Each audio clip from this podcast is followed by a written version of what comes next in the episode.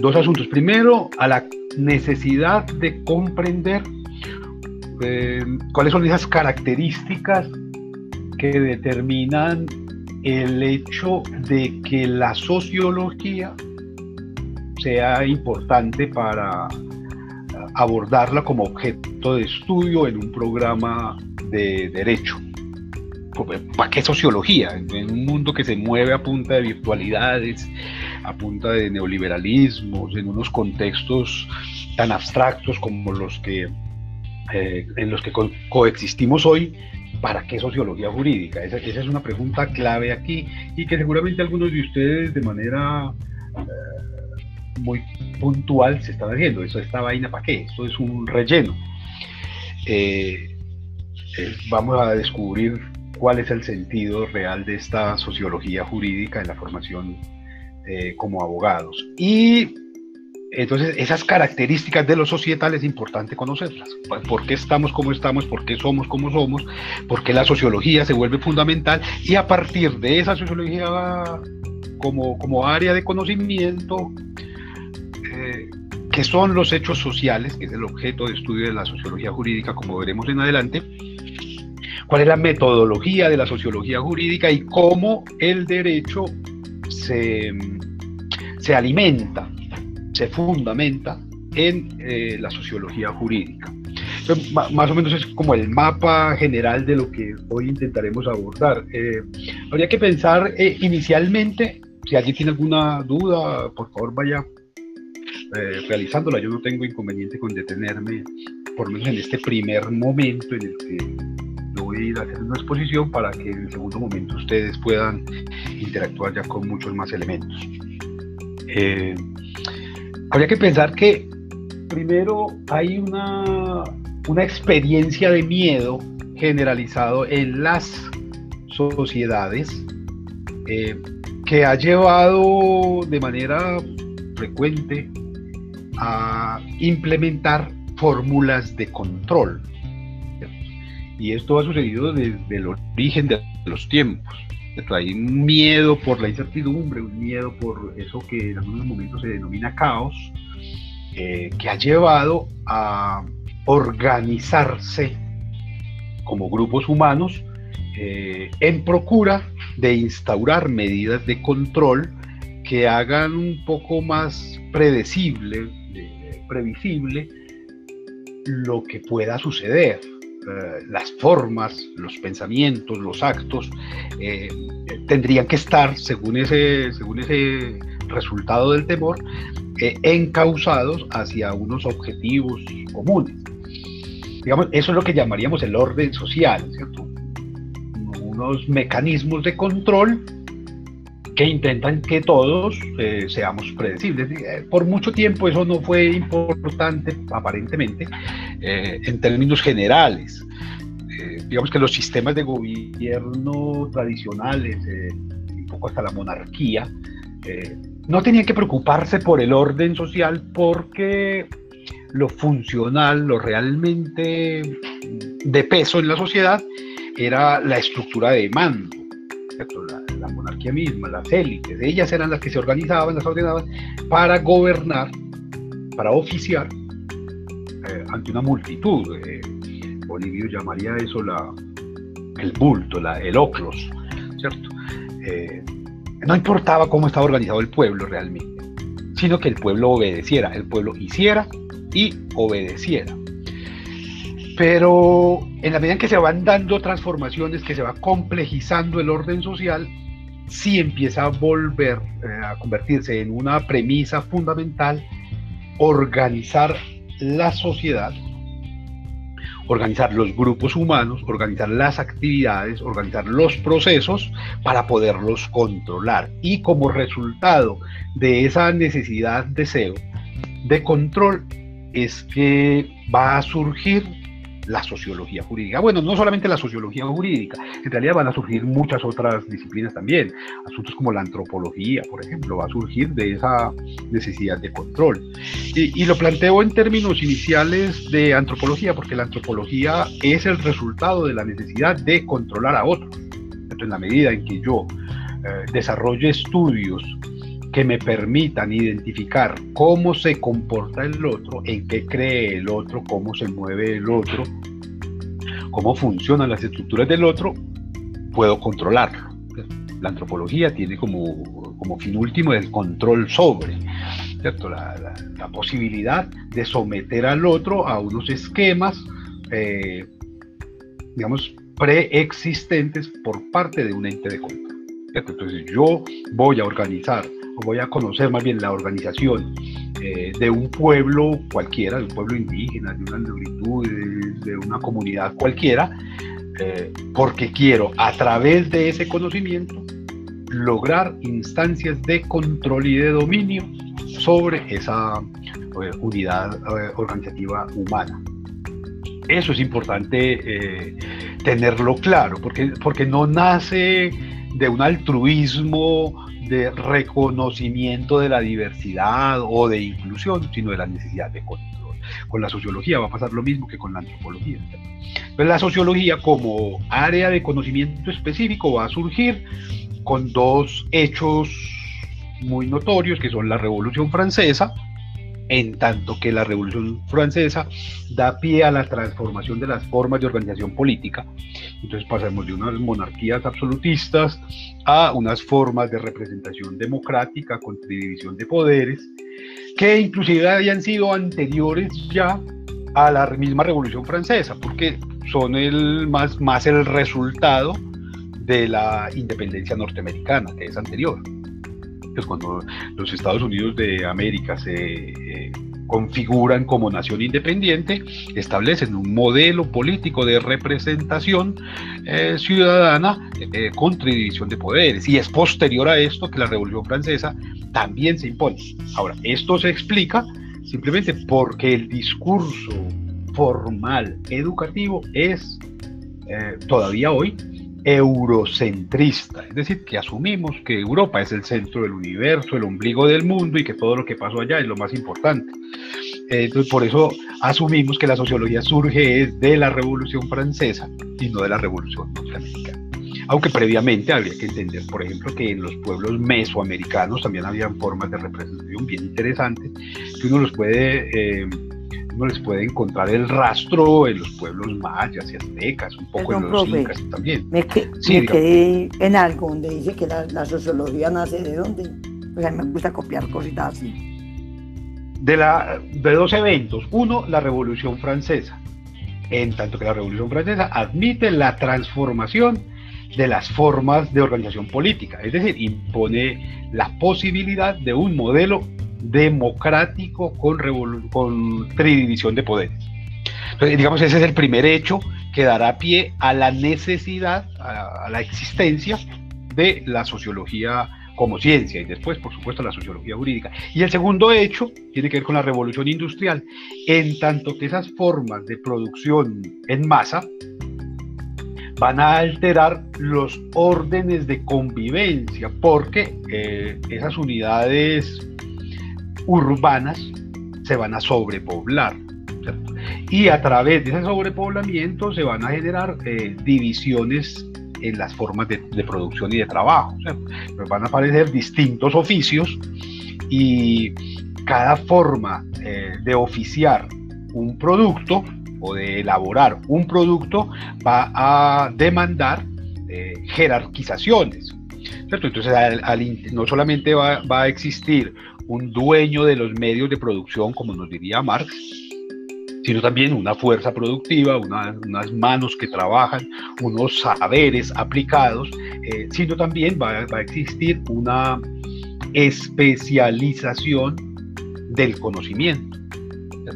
Van a aparecer eh, sujetos especializados en distintas tareas para hacer eh, de la productividad algo mucho más eficiente algo mucho más eh, masivo, con mayor impacto, eh, con mayores ganancias. Entonces, esos dos eventos, la Revolución Francesa y la Revolución Industrial, es decir, las formas de organización, las nuevas formas de organización política y las nuevas formas y estructuras de organización económica, son las que dan paso a la existencia de áreas de conocimiento como la sociología, decir, cómo vamos a estudiar la sociedad para poder influir en ella de manera más eh, contundente, más efectiva y lograr que esa sociedad se encamine hacia unos logros eh, predefinidos por unos grupos de, poder. La sociología, como todas las áreas de saber, eh, son el resultado del deseo de poder de alguien, de una institución o de unas personas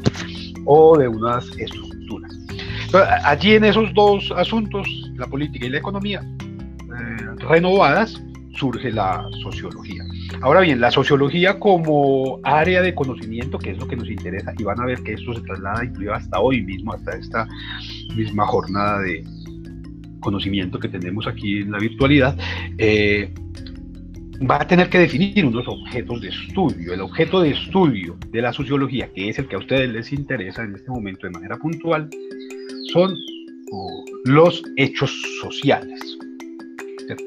Eso es muy interesante entenderlo porque esos hechos sociales son grandes, los grandes desafíos que tiene la sociología como objeto de estudio, como tarea de abordaje.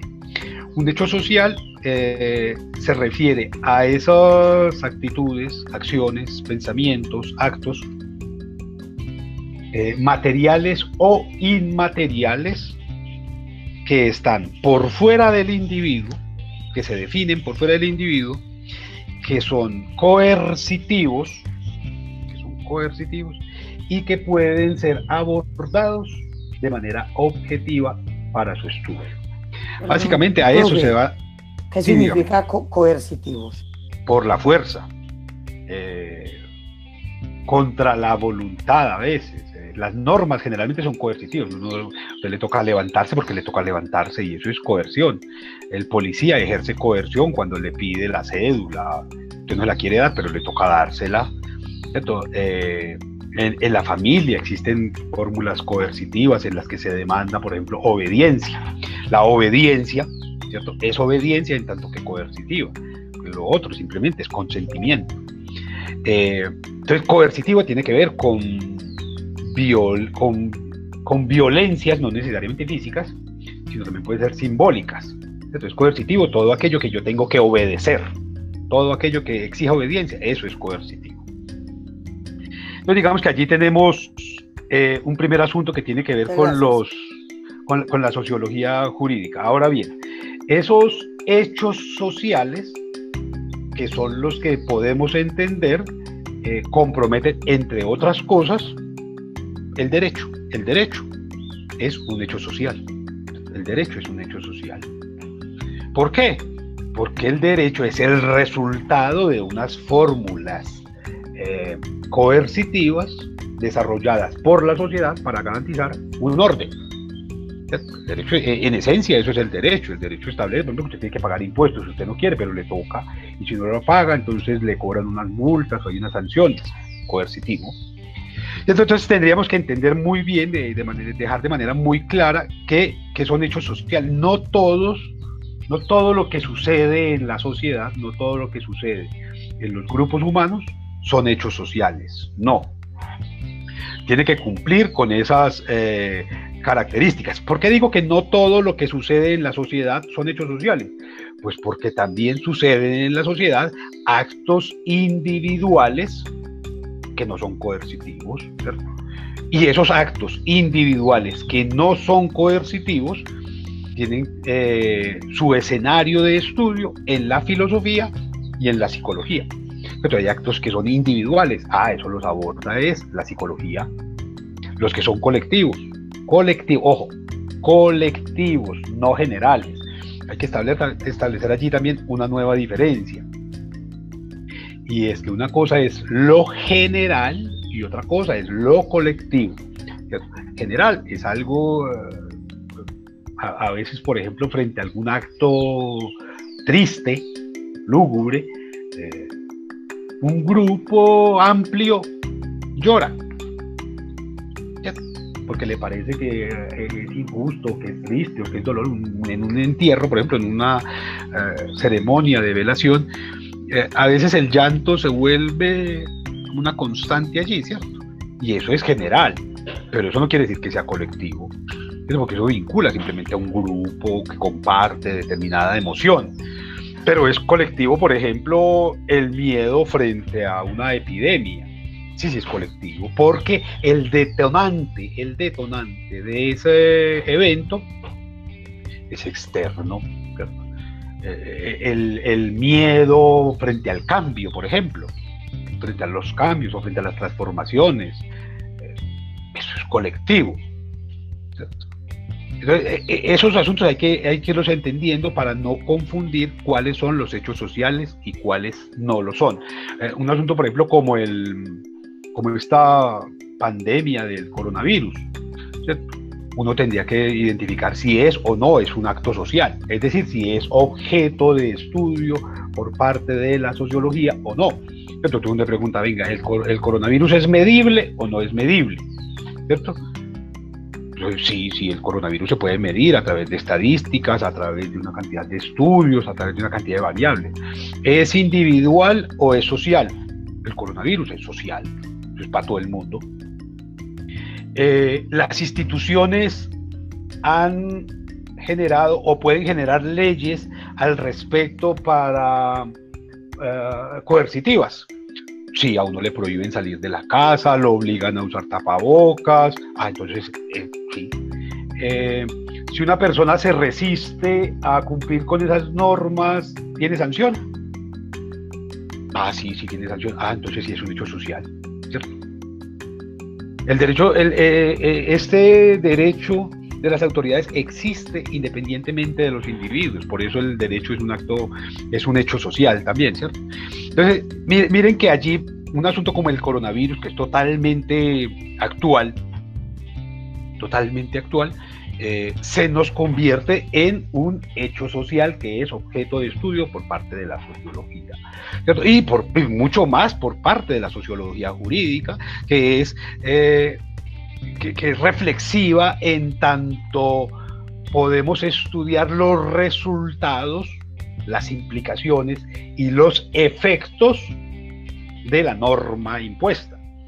Que, ese es el gran asunto aquí. Venga, y, esas normas, esos marcos jurídicos que se han establecido para eh, enfrentar eh, los resultados de la pandemia, los resultados de, esa, de ese virus masificado, ¿Están siendo efectivos o no? ¿Están logrando los resultados que se trazaron o no? Y ahí está la sociología jurídica eh, contemporánea, hoy, actuando. Digamos que ahí es donde está la gran importancia de, entender un poco cómo funciona todo este asunto de, lo social jurídico y de los hechos eh, sociales. ¿Cuáles son los resultados obtenidos? ¿Se ha, se ha logrado cohesionar a las comunidades en torno a las medidas que pretenden prevenir los contagios masivos. Eh, las medidas que intentaban reglamentar o regular por lo menos las economías para eh, garantizar la satisfacción de las necesidades básicas en tiempos de aislamiento y de toques de queda han sido efectivas, han sido suficientes, han sido adecuadas o no. Y se supone que a través de esos estudios de sociología jurídica en relación con esas medidas, es posible revisar el marco normativo, replantearlo, orientarlo, intencionarlo hacia el logro de los objetivos eh, sociales en, general.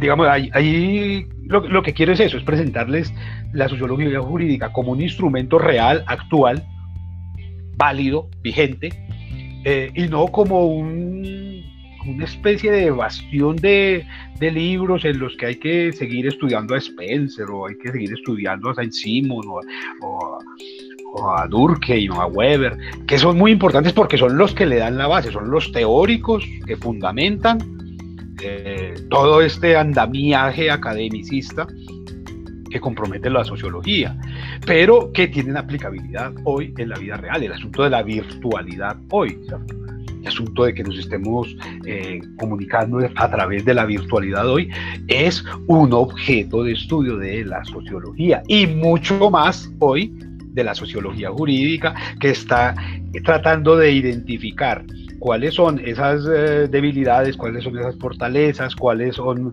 eh, esas transgresiones, cuáles son esas posibilidades que en la virtualidad alteran, afectan o benefician el ordenamiento social. Entonces ahorita hay todo un equipo de eh, pensadores tratando de identificar cómo los marcos normativos logran definir las formas adecuadas, las conductas adecuadas, los procedimientos adecuados para la virtualidad, eh, para que la virtualidad no deteriore, no deteriore los marcos de acción social.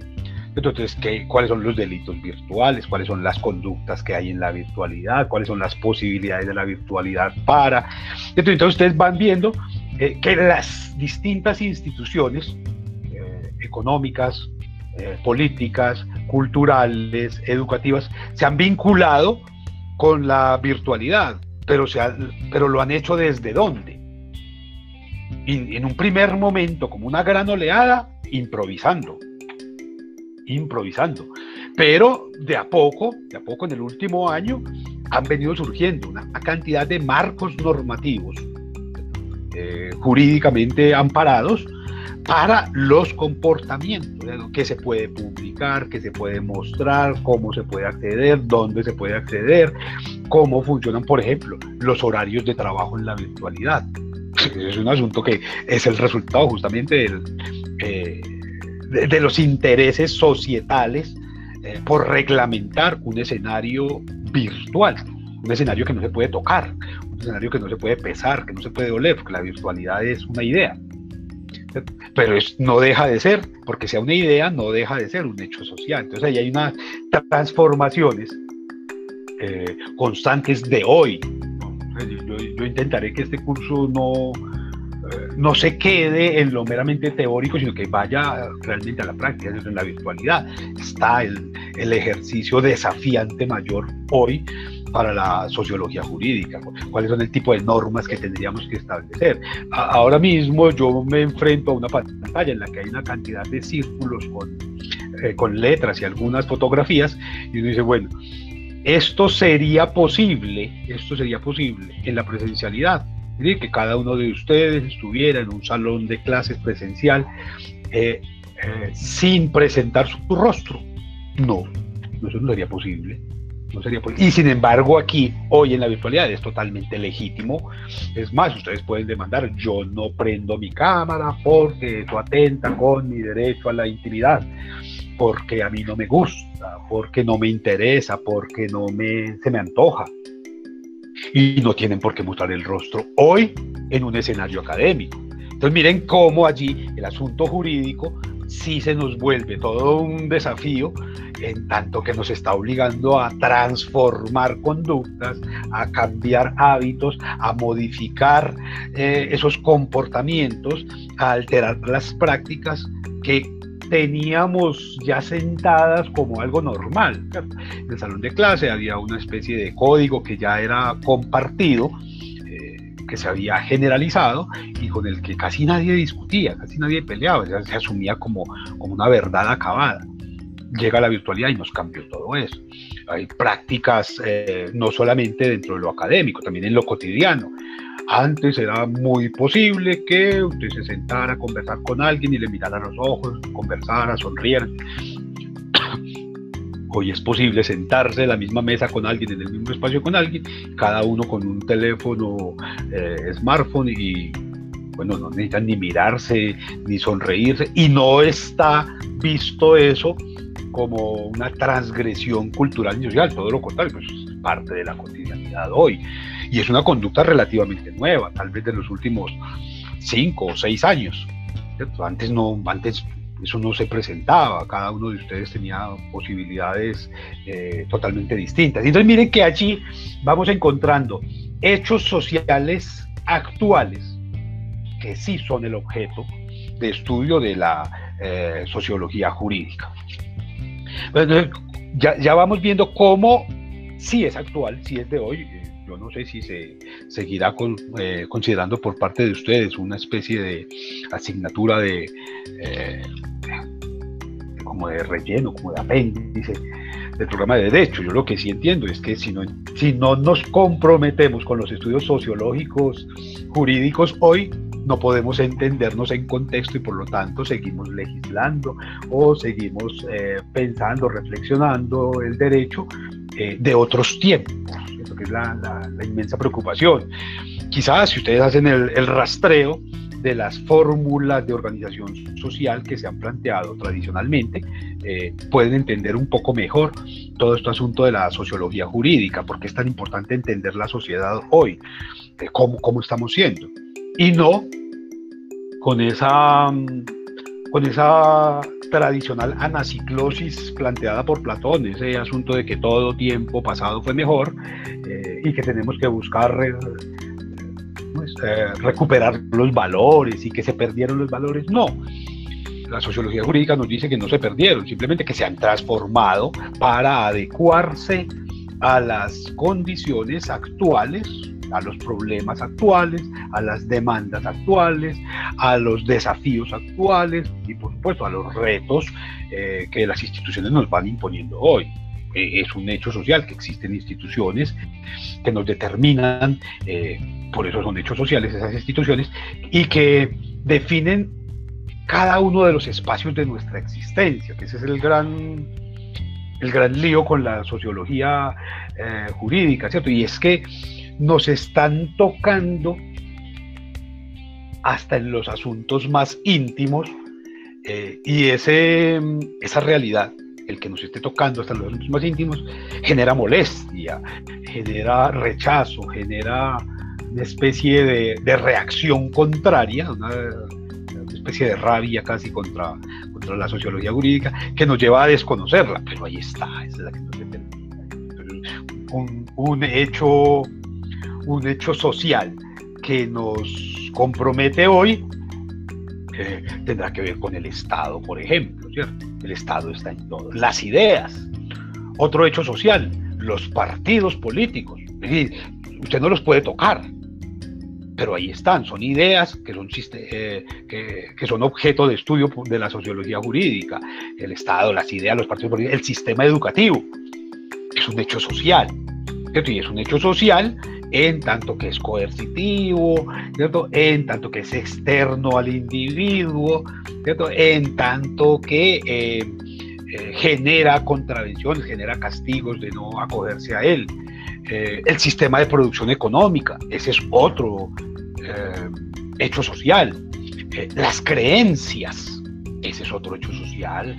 El sistema monetario, el sistema bancario, algunas modas, todos esos son hechos sociales. Es decir, esos son el, objeto de estudio de la sociología. Eh, esas ideas sociales compartidas también son hechos sociales, ¿cierto? Eh, ideas sociales compartidas como la igualdad, como la justicia, como la felicidad, como los valores, los modos de actuar, los modos de pensar, los modos de sentir, todo eso que está por fuera de la creencia individual y que afecta al colectivo, que afecta a la sociedad, eh, y que puede ser, y que puede ser, por ejemplo, por vía de la estadística, medido, evaluado, cuantificado, eh, que se pueden eh, establecer correlaciones entre esas distintas variables, entre esos distintos hechos sociales, eh, que se pueden, y esa es la, clave en general de lo social, que se puede explicar únicamente a través de lo social, porque lo social solo se explica por lo social, no por lo psicológico, no por lo metafísico, no, lo social se explica por lo social, es decir, la pobreza, por ejemplo, se explica por la pobreza, eh, por, por, actos sociales, por, por la riqueza, por el trabajo, por la capacidad de acceso, eh, eh, ese es un hecho social, la pobreza, el desplazamiento, el surgimiento de grupos al margen de la ley, de paramilitares, de guerrillas, de bandas en los barrios, son hechos sociales, que son los que nos van a interesar como estudio en el marco de este, este curso de sociología jurídica. Y todo eso, por supuesto, en el marco de algo que todas las fórmulas generadoras de conocimiento científico exigen como premisa. y es el intento de ser objetivos. El intento de ser objetivo. Y en ese sentido, entonces habría que entender varias cosas. Primero, la sociología eh, se instituye como una ciencia. Es decir, está en el marco del conocimiento occidental. ¿Qué quiere decir eso? Que es racional, que es coherente, que es cohesiva y que obedece a lógicas de pensamiento aristotélico. La, lógica, pues como eh, premisa de conocimiento, es totalmente aristotélica. Eh, después vamos a pensar que es cartesiana, pues, a través del método científico, del discurso del método, que es un poco para ir complementando asuntos, eh, ese discurso del método del señor Descartes, en el que plantea cuáles son las fórmulas a través de las cuales es posible legitimar el conocimiento, es lo que va a tomar eh, Durkheim para establecer, una especie de paráfrasis, las reglas del método sociológico. Durkheim escribe un libro maravilloso eh, que se llama Las reglas del, del método sociológico en el que establece que todos esos modos de actuar, de pensar y de sentir exteriores al individuo y que están dotados de un poder de coerción en virtud del cual se impone sobre él, una especie de credo casi de la sociología, eso son hechos sociales. Modos de actuar, de pensar y de sentir exteriores al individuo que están dotados de un poder de coerción en virtud del cual se imponen sobre él. Esos son los hechos sociales. A partir de ahí, cada uno de ustedes ya en este curso es capaz de empezar a identificar si, un, si una situación que se presenta en el mundo, en el mundo actual, contemporáneo o histórico, bueno, también por supuesto la perspectiva, a futuro, eh, es o no un hecho social. E, e, eso es básico. Y es básico, sobre todo cuando ustedes empiezan a pensar en esos ejercicios en los cuales van a tener que hacer exploraciones y profundizaciones teóricas, conceptuales y metodológicas, eh, con, enfoque en lo jurídico, para eh, presentar algún producto. ¿Eso es un hecho social o no es un hecho social? Entonces ya tienen ustedes las características básicas de eso. Esa metodología, ese esas pautas, esos pasos que se deben seguir para ah, abordar el hecho. Tienen que ver simplemente con que el reconocimiento de que esos hechos sociales, siempre y sin excepción, deben ser tratados como cosas. ¿cierto? Cosas no se refiere a objetos, se refiere a construcción, a conceptos. Para esto les sugiero que se acerquen a un ensayo muy corto y muy, muy preciso, creo muy necesario para los abogados, escribió Martin Heidegger, se llama El problema de la cosa, en el que intenta precisar qué es eso que llamamos cosa, cómo, cómo, cómo darle sentido de aplicación eh, académica a ese término tan abstracto que es la cosa. todos los hechos sociales deben ser tratados como cosas, es decir, que deben ser fácticas, deben ser medibles, deben ser evaluables, deben ser cuantificables. ¿Cierto? Que el segundo asunto del método sociológico, que se debe procurar, se debe posibilitar correlación entre variables, es decir, eso que tradicionalmente se conoce como causa-efecto que se debe explicar desde lo social y que debe ser objetivo. Básicamente, digamos que en términos eh, eh, muy compendiados, de eso es de lo que se trata todo este asunto de la sociología jurídica, identificar hechos sociales y de procurar estudios que nos permitan extraer eh, conclusiones, identificar hipótesis, trazar rumbos para eh, normatizar, para reglamentar o para evaluar los efectos y la efectividad de esos ordenamientos jurídicos o esos marcos normativos que imponemos sobre las cosas. Ahí tenemos el, gran marco de la sociología y particularmente aplicada a lo jurídico de la sociología eh, jurídica. Como se dan cuenta, es un asunto supremamente amplio, pero también eh, posibilitador de, reflexiones y de análisis. Por eso aquí en este, este curso, y ya eh, quienes han consultado el, el microcurrículo, se encuentran con que tenemos una serie de preguntas que guían la, el desarrollo de cada uno de estos, de estos encuentros, ¿cierto? Preguntas que tienen que ver no solamente con la implementación directa de la sociología jurídica, sino con la aplicación ya al derecho, al derecho de eh, este tipo de escenarios eh, en los cuales estamos digamos, insertados. La sociología realiza aportes significativos al derecho. es una pregunta que todavía sigue siendo fundamental, mucho más en unas sociedades tan teñidas de pragmatismo, ¿cierto? que intentan desconocer lo teórico cada vez más para ah, seguir rumbos de corte práctico, ¿cierto? pragmático. Entonces no, no, nos interesa la teoría, sino la cosa, el resultado ya. No nos interesa saber cómo funciona el, dispositivo, sino que el dispositivo funcione. ¿cierto? Pero eh, más allá, esa que es una mirada efectivamente técnica, ¿cómo es que funciona? Eh, ¿Funciona o no funciona? Pero no, no, no estamos preguntándonos por todos esos engranajes, todas esas conexiones, todas esas fórmulas que determinan que funcione un dispositivo eh, tecnológico, social, económico, cultural, que es lo que se mueve el derecho, ¿cierto? Eh, el derecho se basta a sí mismo para comprender la realidad en la que surge, ¿cierto? Y el derecho por el derecho no es, no es funcional hoy, ¿cierto? Establecer normas por establecer normas. Ahí quizás está la gran, la gran riqueza de la sociología jurídica, es que establecer normas por establecer normas resulta absurdo.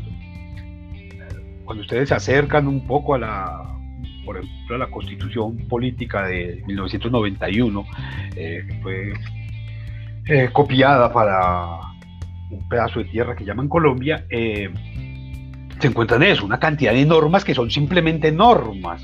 ¿cierto? El derecho a la vida es ¿cuál derecho a la vida? Que aquí están matando líderes sociales todos los días.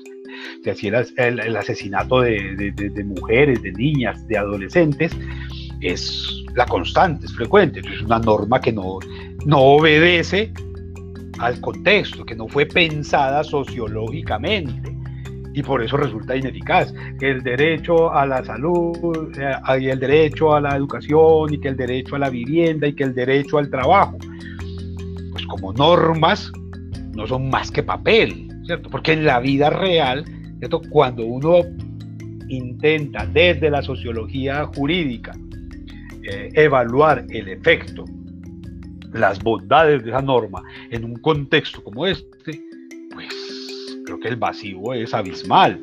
Eh, cuando se intenta pensar, por ejemplo, en los derechos de, de respeto por las diferencias, también se encuentra el mismo vacío, cuando uno encuentra la libertad de culto como, ah, como una premisa, pero en el preámbulo se encuentra con que esos constituyentes para poder hablar necesitaban invocar la protección de Dios, no de los dioses, no de la naturaleza, no de la ciencia, no del derecho, no de lo jurídico, no de la sabiduría, no de la, no, de Dios. pero si más adelante van a decir en un artículo que hay libertad de culto, ¿por qué carajos en el preámbulo está Dios? Cuando usted la Constitución le dice, por ejemplo, en el artículo 42, que la familia es la, el núcleo fundamental de la sociedad, el, núcleo fundamental de la sociedad en realidad es el individuo, pero usted la Constitución política en el artículo 42 le dice que es el núcleo fundamental de la sociedad, la familia, y que está constituida por un hombre y una mujer.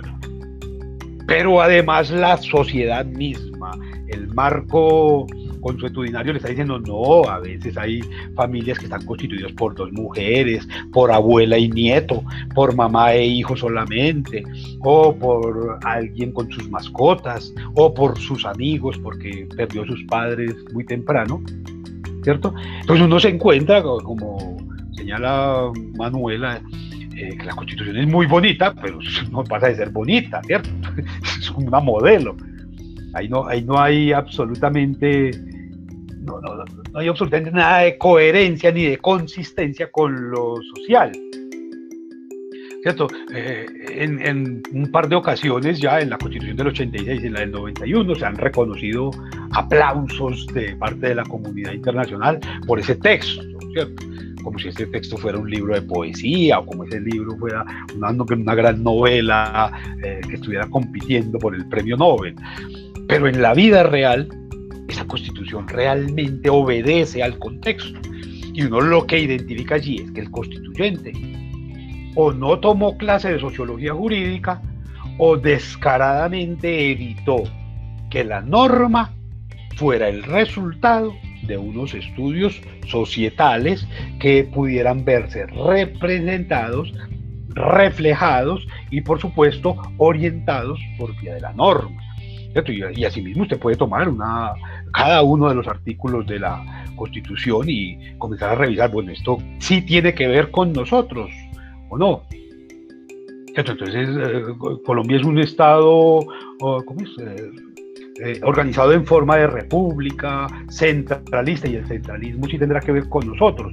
¿Será posible establecer normas jurídicas de aplicación universal para el territorio que se denomina Colombia eh, desde Bogotá, cuando el Amazonas, cuando la Guajira, cuando los Santanderes, cuando eh, el Cauca son tan diferentes en todos los escenarios, son diferentes en las formas de actuar, de pensar, de hablar, de vestirse, de comportarse, eh, en los climas, en la geografía, son totalmente diferentes, en la historiografía.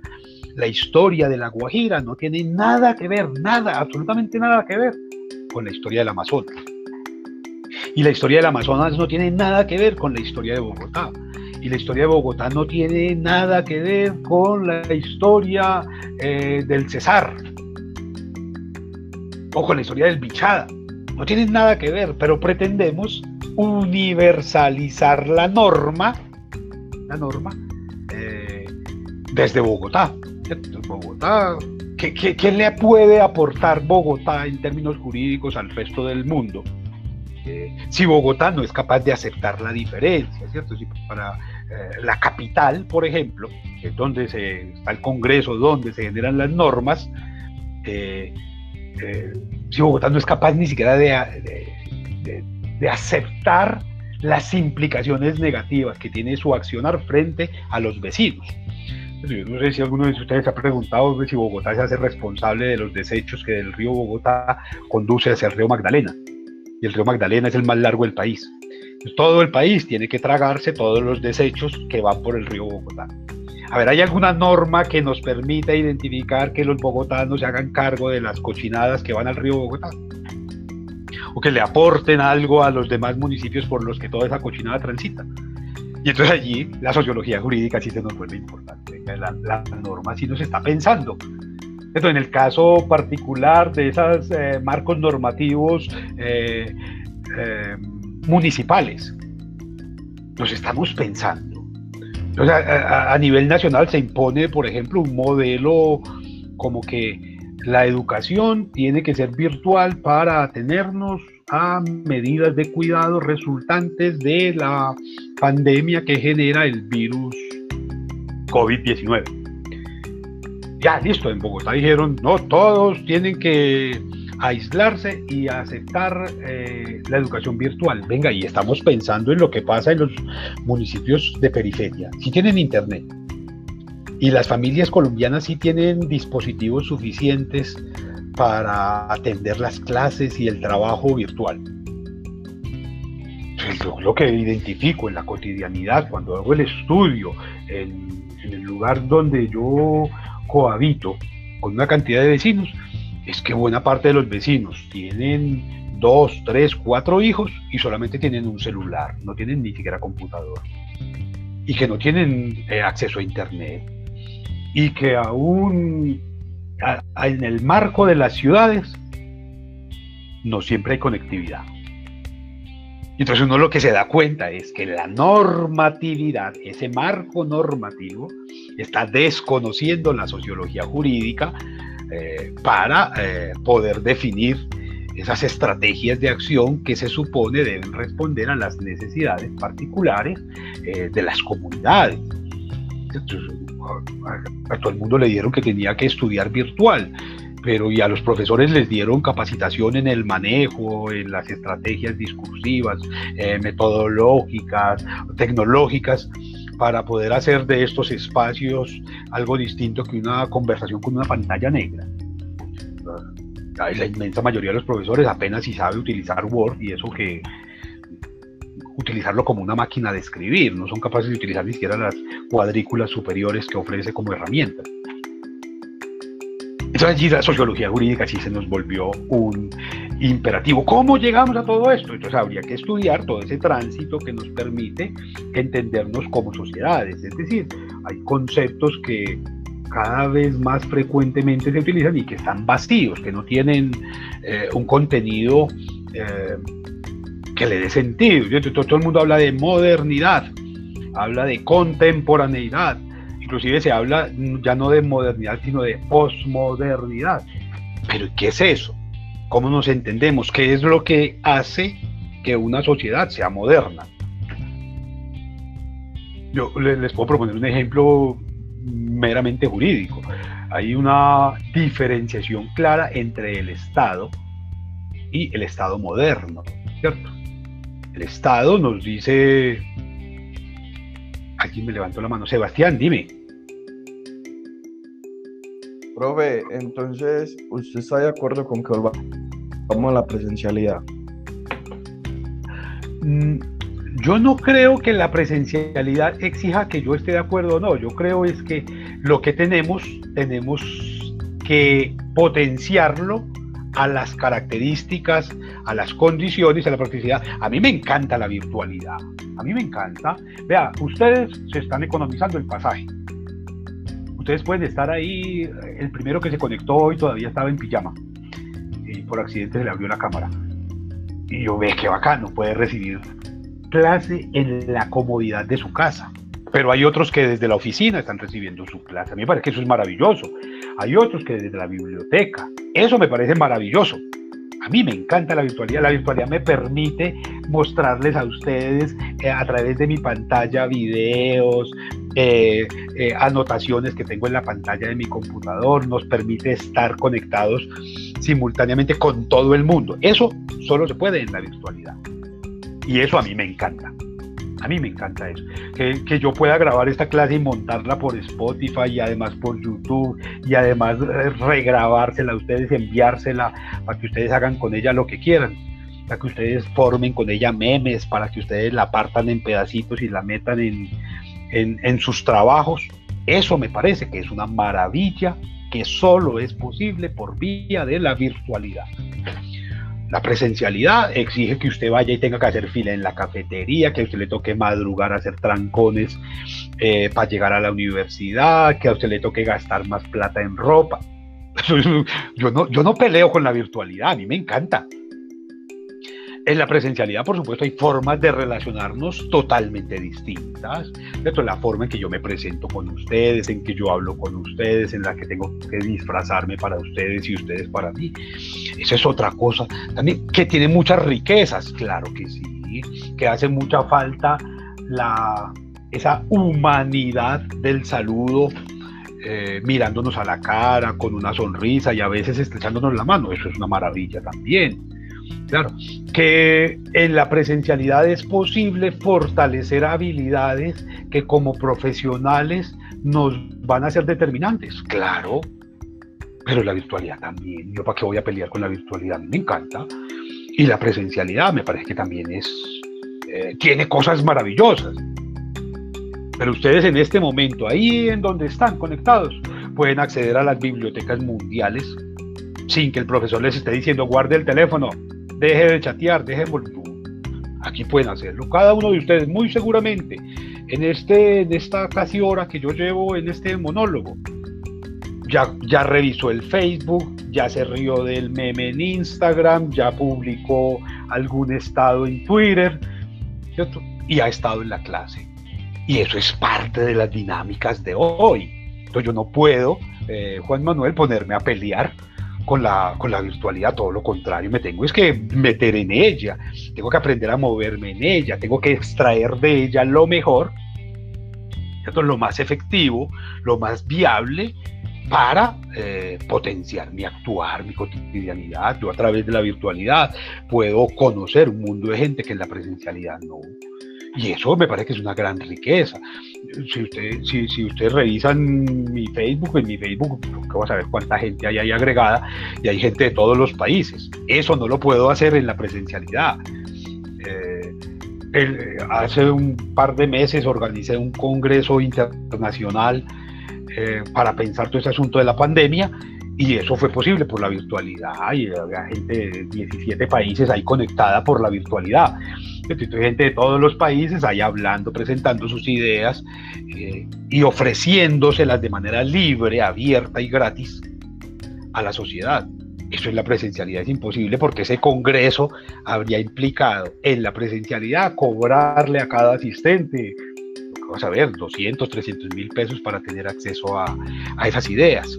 Entonces, Juan Manuel, yo no, no, no desdigo de la presencialidad y tampoco de la virtualidad. De cada una intento sacar lo mejor y con cada una de las herramientas, de las estrategias y de los instrumentos que me ofrecen, eh, intento que mi, que mi obrar, que mi actuar profesional, académico y humano eh, sea lo más efectivo, lo más enriquecedor para el modelo de sociedad en el que me estoy moviendo.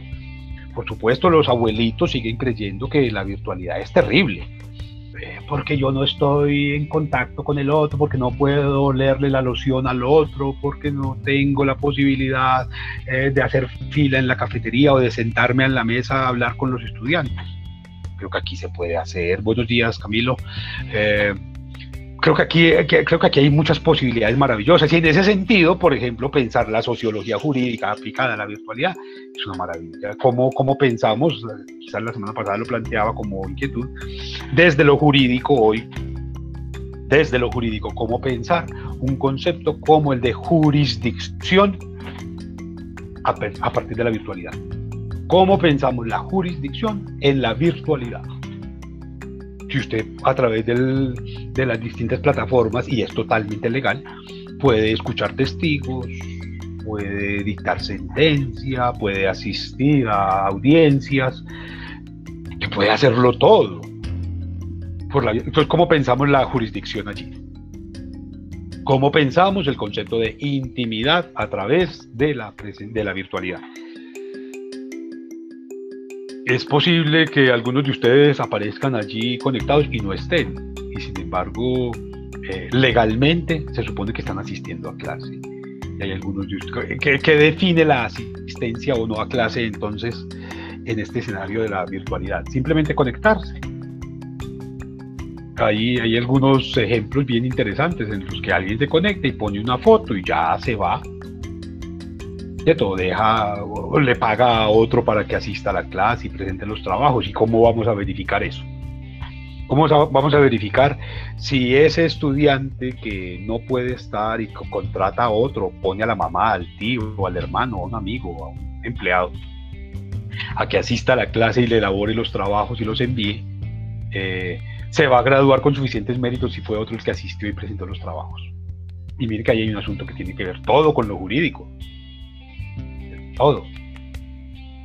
Entonces allí la sociología jurídica sí se nos vuelve todo un desafío, todo un reto, pero sobre todo una invitación a pensarnos, a reconocernos en lo que estamos siendo hoy, en cómo estamos siendo hoy, a dejar de, de lado esa convicción que somos hijos del siglo XX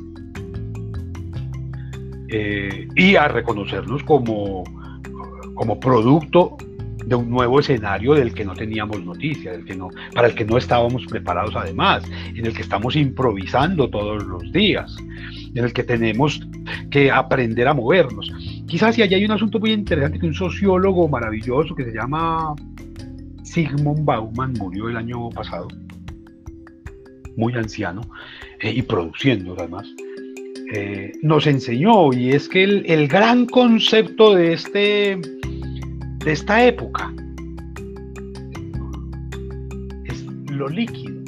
Y entonces él se dio a la tarea de explorar a través de ese concepto lo líquido eh, las distintas instancias de comportamiento humano. Y entonces pensó la sociedad líquida, el amor líquido y una cantidad de eh, formas de relacionarnos pensando lo líquido. Y, es muy interesante cuando uno hace la lectura de Bauman, porque se encuentra que efectivamente el, gran verbo, eso no lo dice él, pero eh, uno lo puede inferir, el gran verbo con el que tradicionalmente la gente se representaba era trabajar, pensar, jugar, estudiar, dormir, descansar, producir, crear. Digamos, esos eran los grandes verbos, ¿cierto? Y hoy, sin embargo, hoy es posible que el verbo con el que nos tenemos, que además es un imperativo categórico, nos tenemos que definir todos, es navegar. A toda hora estamos navegando. Es navegando. Eh, y esta navegación eh, es muy interesante porque no se hace eh, sobre un escenario tradicional, convencional, sino que se hace, además es algo contradictorio, arbitrario, en la red o en las redes. Te mete a navegar en la, no, no en el agua, sino en las redes y no en una nave, sino con un dispositivo. Tendríamos que decir que estamos dispositando, más bien porque es con, con dispositivos que estamos transitando por las redes. Y usted no se puede quedar quieto, cada uno de ustedes aquí. Ojalá pudiéramos hacer una, una encuesta en la que garantizáramos cierto nivel de objetividad. Cada uno de ustedes, mientras ha estado en esta clase, ha estado en otras partes del mundo. Ya se revisó el Facebook, revisó el Instagram, revisó el Twitter, eh, publicó alguna cosa en un blog, estuvo mirando algún libro, un diccionario, y todo eso lo está haciendo que a través de redes. Entonces el gran verbo en el que nos, en el que nos movemos hoy es, es abstracto, ¿cierto? que es el del navegar, que es el de estar en las redes a toda hora. Usted piensa en sus amigos y ya contra, a ustedes no les tocó como a mí pensar en los amigos de la esquina o del barrio o del parque, sino que sus amigos están es en Facebook, sus amigos están en el TikTok, en el Instagram, entonces de poco de eh, herramientas a través de las cuales realizamos la cotidianidad. Eh, y, cotidianidad en todos los sentidos. Hay gente que va a comer y lo primero que hace es tomarle una foto al plato y montarla al, al Facebook, al Instagram.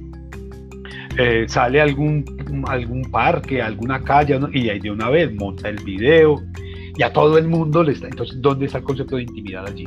Miren cómo esas redes, esas nuevas fórmulas de lo líquido, en lo líquido hay una particularidad y, y por eso la gran riqueza del pensamiento de Bauman. Y es que en lo líquido usted no se puede quedar quieto, porque si se queda quieto, se hunde, se ahoga.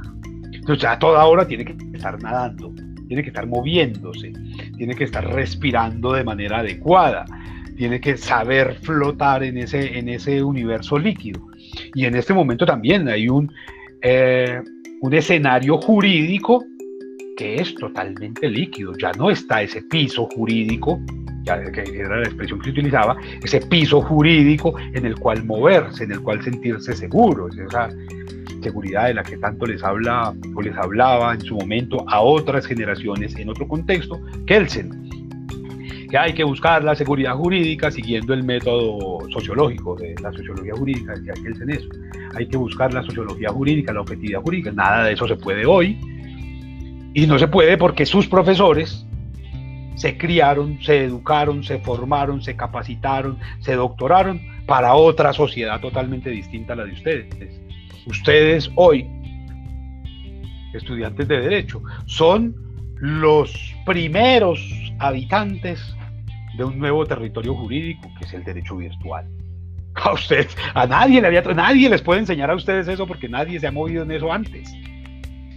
sus proveedores son anacrónicos hoy porque se formaron, se educaron, se capacitaron, se doctoraron, hicieron maestría para el derecho presencial, para el derecho en salas, en salones, en auditorios, y daban conferencias y escribían libros, y ustedes ni siquiera leen libros, ustedes leen PDFs.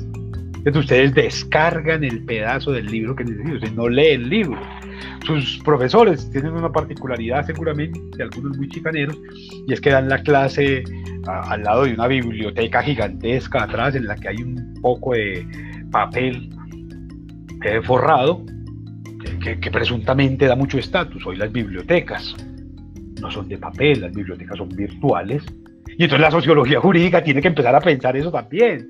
Cuando yo le digo a un estudiante, léase tantas páginas, ¿para qué le voy a decir eso? Escriba, ¿para qué le voy a decir que escriba? Haga un video, haga un mapa. Porque hoy el lenguaje, los dispositivos, las herramientas y los instrumentos son distintos. Y desconocer eso sería desconocer la sociología jurídica, sería desconocer el contexto, sería desconocer las posibilidades, desconocer las herramientas, desconocer los medios, las tecnologías en las cuales todos nos están moviendo. Yo no sé a ustedes, pero eh, conozco gente que ahora en plena pandemia le hicieron exámenes médicos a través de la virtualidad. Pedía una cita en la EPS y la cita se la daban, sí señor, la cita, la cita es telefónica o la cita es virtual es que yo me quiero revisar los ojos, no importa, la cita es virtual. Y a través de la virtualidad le hacían el examen de ojos, el examen oftalmológico. Y le hacían la auscultación física y le recetaban y le enviaban a través del correo la receta para que usted fuera a la farmacia o llamara a la farmacia o le mandara un WhatsApp al de la farmacia para que se lo enviara por correo. Entonces todo esto miren que nos cambió y todos esos escenarios que les estoy nombrando son jurídicos. Entonces, alguien que me, un médico que me atendió a través de la virtualidad no tiene responsabilidad jurídica, la tiene toda, la tiene. No tiene compromiso ético, lo tiene todo y me está atendiendo por vía de la virtualidad. Pero además, los escenarios religiosos. Entonces, encuentra con qué invitación a una misa. ¿Y dónde va a ser la misa? Por Meet que invitación a un culto o a una ceremonia de grados o a un bautizo. ¿Y dónde va a ser? Por, por MIT. Y pues miren como todo el escenario sociológico allí sí se nos presenta novedoso. Esto no existía el año pasado. El año pasado no, no era posible. Ay, vean, te invito a mi cumpleaños que va a ser por internet. La, novena de, de Navidad, de, de, Aguinaldo, va a ser por internet. Eso no pasaba el año pasado.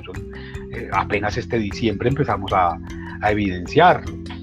La, gran preocupación de los escenarios políticos, por ejemplo, era ir a los barrios y visitar a todo el mundo y darle la mano y convencerlo. Hoy no se hace todo eso a través de la Internet. Entonces tenemos un gran desafío aquí, es que ustedes y yo tendremos que construir el marco sociojurídico, ¿cierto? En el cual el nuevo derecho, un derecho eh, de preeminencia virtual, va a tener efectos, va a tener lógicas. Marina, tienes la mano levantada, ¿quieres decir algo? Eh, sí, profe, no, yo, perdón, estoy escuchando la, respuesta que le está dando al compañero, pero eh, recuerdo que usted se quedó antes de que el compañero le preguntara que hay una diferenciación muy clara entre, yo me quedé ahí para que cuando eh, termine la explicación al compañero me colabore y retomemos este punto diferenciación entre qué y qué. No me acuerdo. Me dijo, o sea, dijo antes de, que el compañero le preguntara que yo estaba copiando, porque a mí me gusta escuchar, eh, me copiar, pues, esa, que hay una diferenciación muy clara entre, pero no. Sería entre el universo de lo, de lo presencial y el de lo virtual, entre la sociedad postindustrial. No, pero entre Estado y Estado moderno. Ah, ya. Eh, ahí fue preguntando Marina. Muy amable, Natalia. Muchas eh, gracias. Muchas gracias, compañera. Claro, el Estado es el que nombra por primera vez conceptualmente Nicolás Maquiavelo en El Príncipe. Antes de eso no se utiliza la palabra Estado. Eh, el Estado tiene unas particularidades asociativas. El Estado así solito. Que se supone que es como ese ideal de eh, formas de organización que pretenden eh, garantizar eh, la sobrevivencia. De ese que nos va a hablar Hobbes. Thomas Hobbes en el Leviatán. Nos dice que el Estado es la forma de resolver los miedos originales. Como el, lobo, como el hombre es lobo para el hombre, el hombre es depredador del hombre. Para resolver todo este asunto, los hombres se asocian en algo, una institución que se llama Estado. Y ese Estado lo que permite, el Estado tradicional lo que permite es sumar voluntades a la satisfacción de los temores colectivos. Entonces se suman una cantidad de individuos que se reconocen como equivalentes, como iguales, como parecidos, como semejantes, cualquiera de ellos, y todos juntos son más fuertes que el individuo. Y todos juntos lo que hacen es renunciar, renunciar a su libertad, eh, que ese es el gran asunto del Estado. En el Estado se renuncia a la libertad para ganar seguridad. Yo dejo de creer que soy libre de para que el Estado me garantice la seguridad. Pero además de la seguridad, la alimentación, la vivienda, la educación, la salud, todo eso. ¿Qué me pide el Estado a cambio? Mi libertad. Digamos, es el primer Estado eh, que, que, se tiene. Pero luego, ¿cierto? El siglo XIX, finales del XIX, se establece algo maravilloso que es el Estado moderno. Y en el Estado moderno no solamente pasa esa renuncia a la libertad, sino que se establecen unas características que son muy importantes. Y es que en el Estado moderno, ya no solamente Estado, sino Estado moderno, el Estado debe tener el monopolio de la violencia. Es decir, el Estado. Un Estado moderno es aquel que tiene el monopolio de la violencia. Es decir, que solamente el Estado como institución puede ejercer violencia sobre otros. Traducción de eso. En el Estado moderno no hay guerrilleros, no hay paramilitares, no hay bandas en los barrios, no hay oficinas de, eh, delincuentes, no hay eh, seguridad privada armada por fuera del Estado. es una cosa muy interesante porque entonces ten en cuenta que hay una cantidad tremenda de estados modernos hoy, pero que este pedazo de tierra no lo es, porque aquí el monopolio del avión, usted sale y va a entrar a un banco y el vigilante tiene pistola. Y va a salir del barrio y los habitantes del barrio andan armados. ¿cierto? Y cada vez que se les da la gana van y matan gente, ahorita en Buenaventura por todos lados y ayer la masacre número 23 de este año. Pues el Estado moderno tiene que tener el control total, el monopolio absoluto de la violencia. Y eso usted lo ve en todos esos estados europeos, hay Estado moderno. Aquí en Colombia no lo hay. Segunda característica que tiene el Estado moderno es que el Estado moderno debe tener control territorial. Si no tiene control territorial, no es un Estado moderno. Y ustedes se dan cuenta que este pedazo de tierra, por lo menos hace dos años, perdió un pedazo de tierra de San Andrés, con Nicaragua, que ha perdido pedazos de tierra con Venezuela, con Perú, con Ecuador, con Brasil, que a finales del siglo pasado del siglo XX, perdió un pedazo de tierra con las FARC en el que no podía ejercer soberanía en el sur del país, que en el 2006 perdió un pedazo de tierra y de soberanía en el Rialito, por allá, por los lados de Córdoba, con los paramilitares en los que el Estado no tenía soberanía.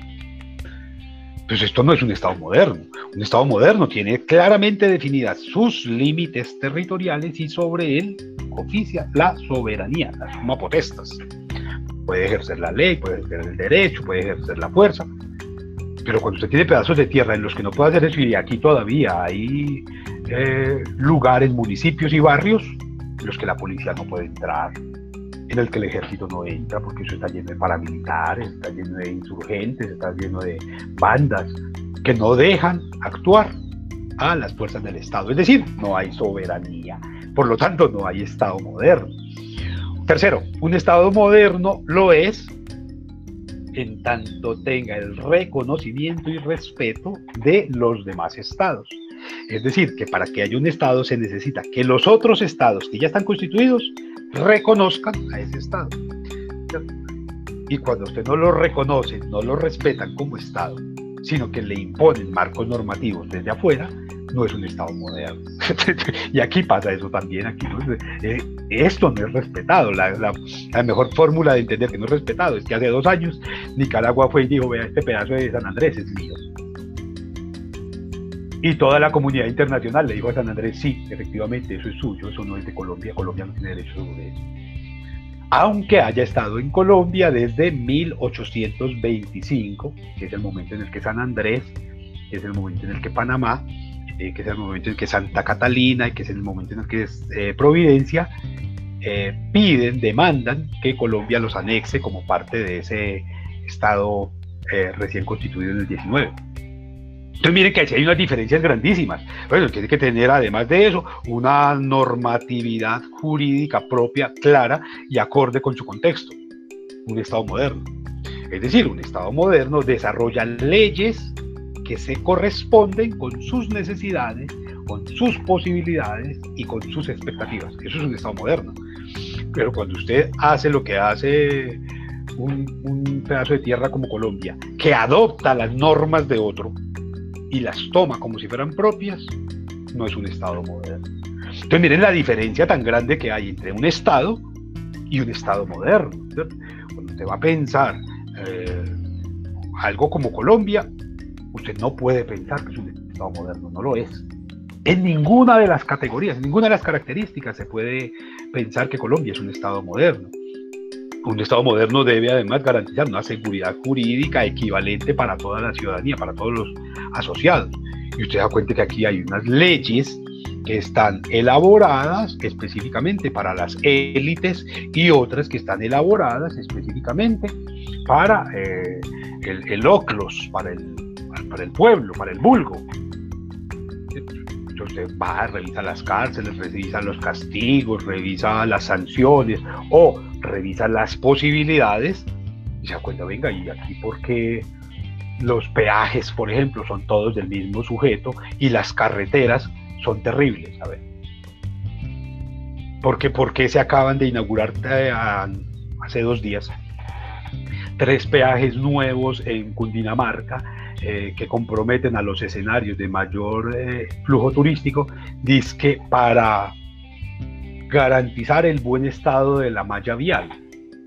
Si el estado de la malla vial debe resultar de la aplicación de los impuestos de todos los ciudadanos y no solamente de aquellos que tienen carro. Y entonces uno dice, esto no es un Estado moderno. Entonces miren que si hay una diferencia grande entre el Estado, como una idea abstracta, y el Estado moderno como una realidad jurídica concreta, fáctica, eh, implementada y aplicada a nivel mundial. De, de, estos 193 países que tienen asiento en la ONU, ¿cuántos son estados modernos? Tal vez 150, tal vez 150. El resto son simplemente estados.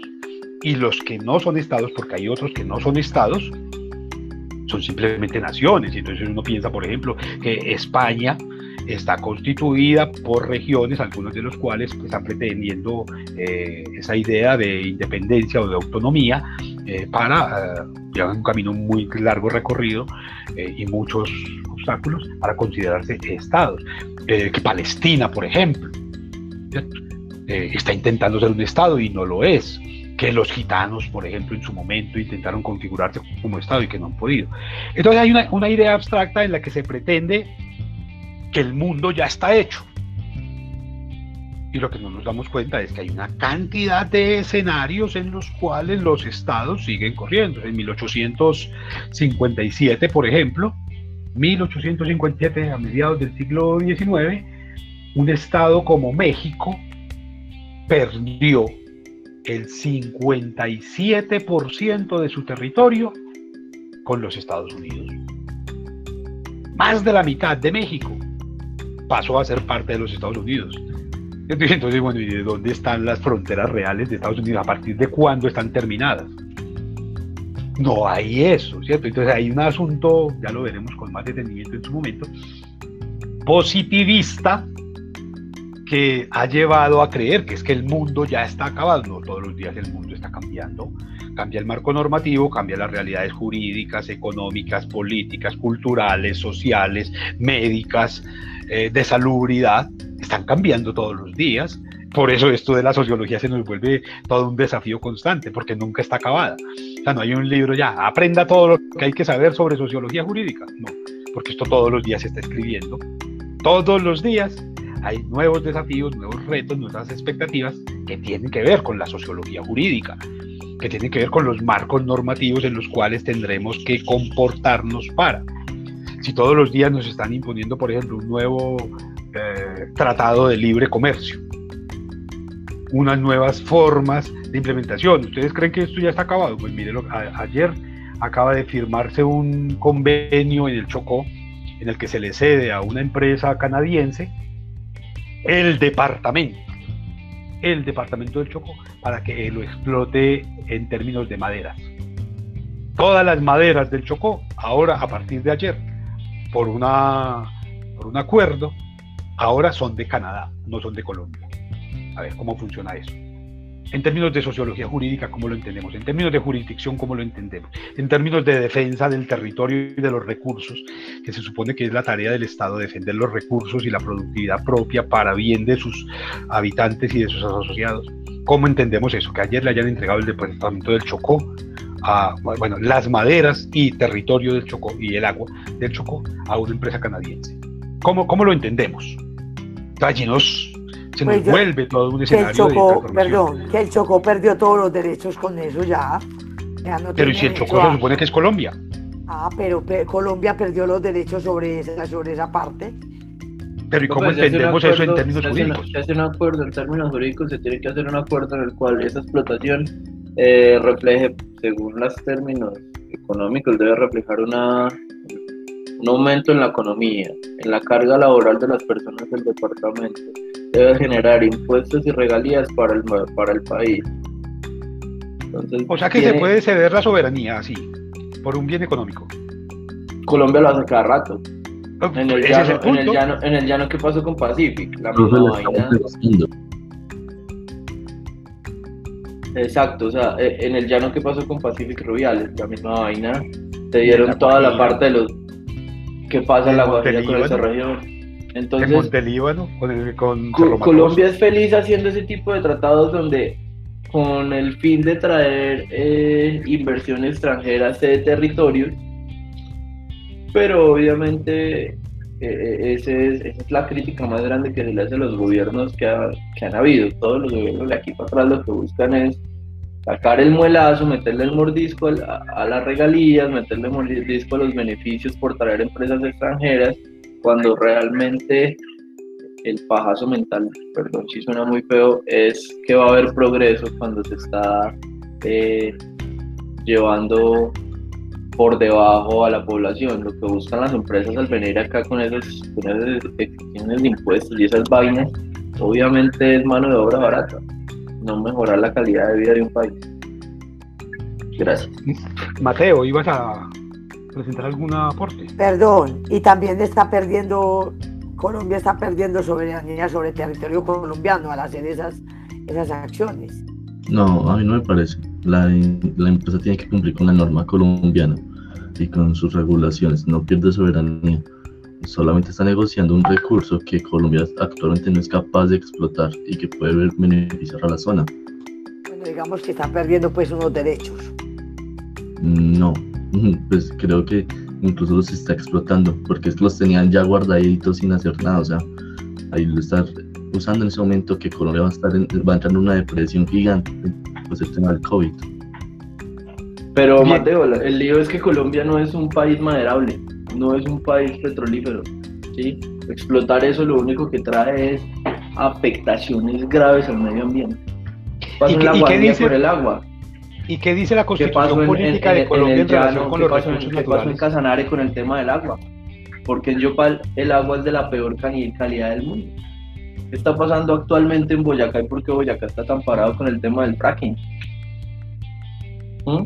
Entonces, traer esas, esas inversiones puede que crea usted que, que mejoran de hecho la calidad al 100% de, de, vida de, de, los habitantes, pero estamos viendo que no obstante, hace, hace, hace dos días en Buenaventura casualmente hubo un bloqueo gigantesco del puerto precisamente porque la mayoría de las personas ganan menos de un dólar al día.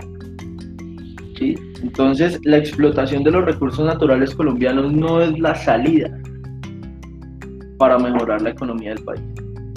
y mucho menos por un, Camilo, cualquier estudio sociológico te diría, pues que tienes la razón, eh, simplemente estudiando lo que ha pasado en La Guajira en los últimos 50 años con, con la explotación del carbón, a ver en qué, de qué manera se ha beneficiado La Guajira de eso, o de qué manera se ha beneficiado Montelíbano con Cerro Matoso, o de qué manera se ha beneficiado los llanos orientales con las explotaciones petroleras, o de qué manera se benefició Antioquia con las explotaciones eh, mineras en, en, Amagá o en, en, Remedios o en Cáceres.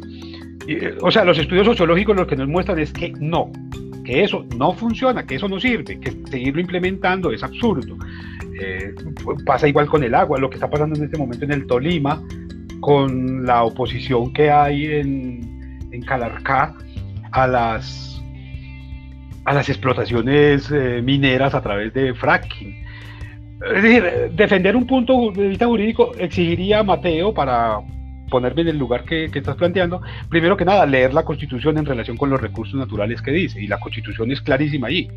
Colombia tiene la obligación el Estado colombiano tiene la obligación de defender los derechos, las reservas, eh, los recursos y las posibilidades.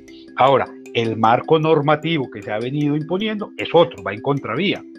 Ahora, ustedes caen en una trampa, la mayoría de ustedes eh, decía que Colombia, Colombia, Colombia es el nombre de un país, de un país. Pero es que resulta que, el, que quien genera esos marcos normativos no es el país, es el Estado.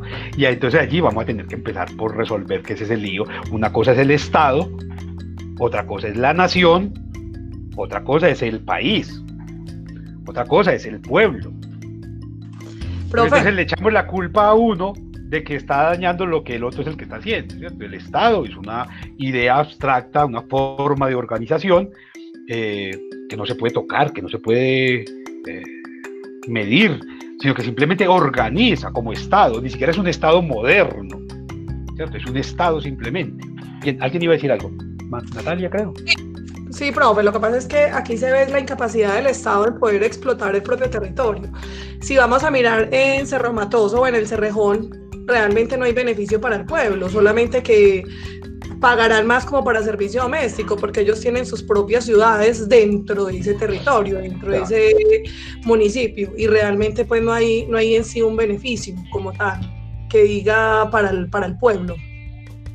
Por supuesto, igual pasa en cualquiera de esas otras multinacionales que ha venido operando desde, las, desde la colonia misma, eh, con la explotación del oro. Ninguna comunidad eh, aurífera de este, de este territorio ha recibido eh, beneficios directos, porque hay un modelo centralista que es el que realmente orienta la disposición y se queda con los beneficios. Y si no, imagínense ustedes la belleza de municipio que sería Remedios, que sería Cáceres, con todo el oro que se ha sacado de allí. Un municipio como Titiribí, por ejemplo, ¿cómo, cómo estaría hoy? Pues sería una especie de Dubái por la cantidad de plata sin embargo son los más pobres, son los más miserables. Un, municipio como Remedios, ni siquiera tiene hospital, y llevan sacándole oro por lo menos 200 años, Desde, la, desde la colonia, y oro en cantidades.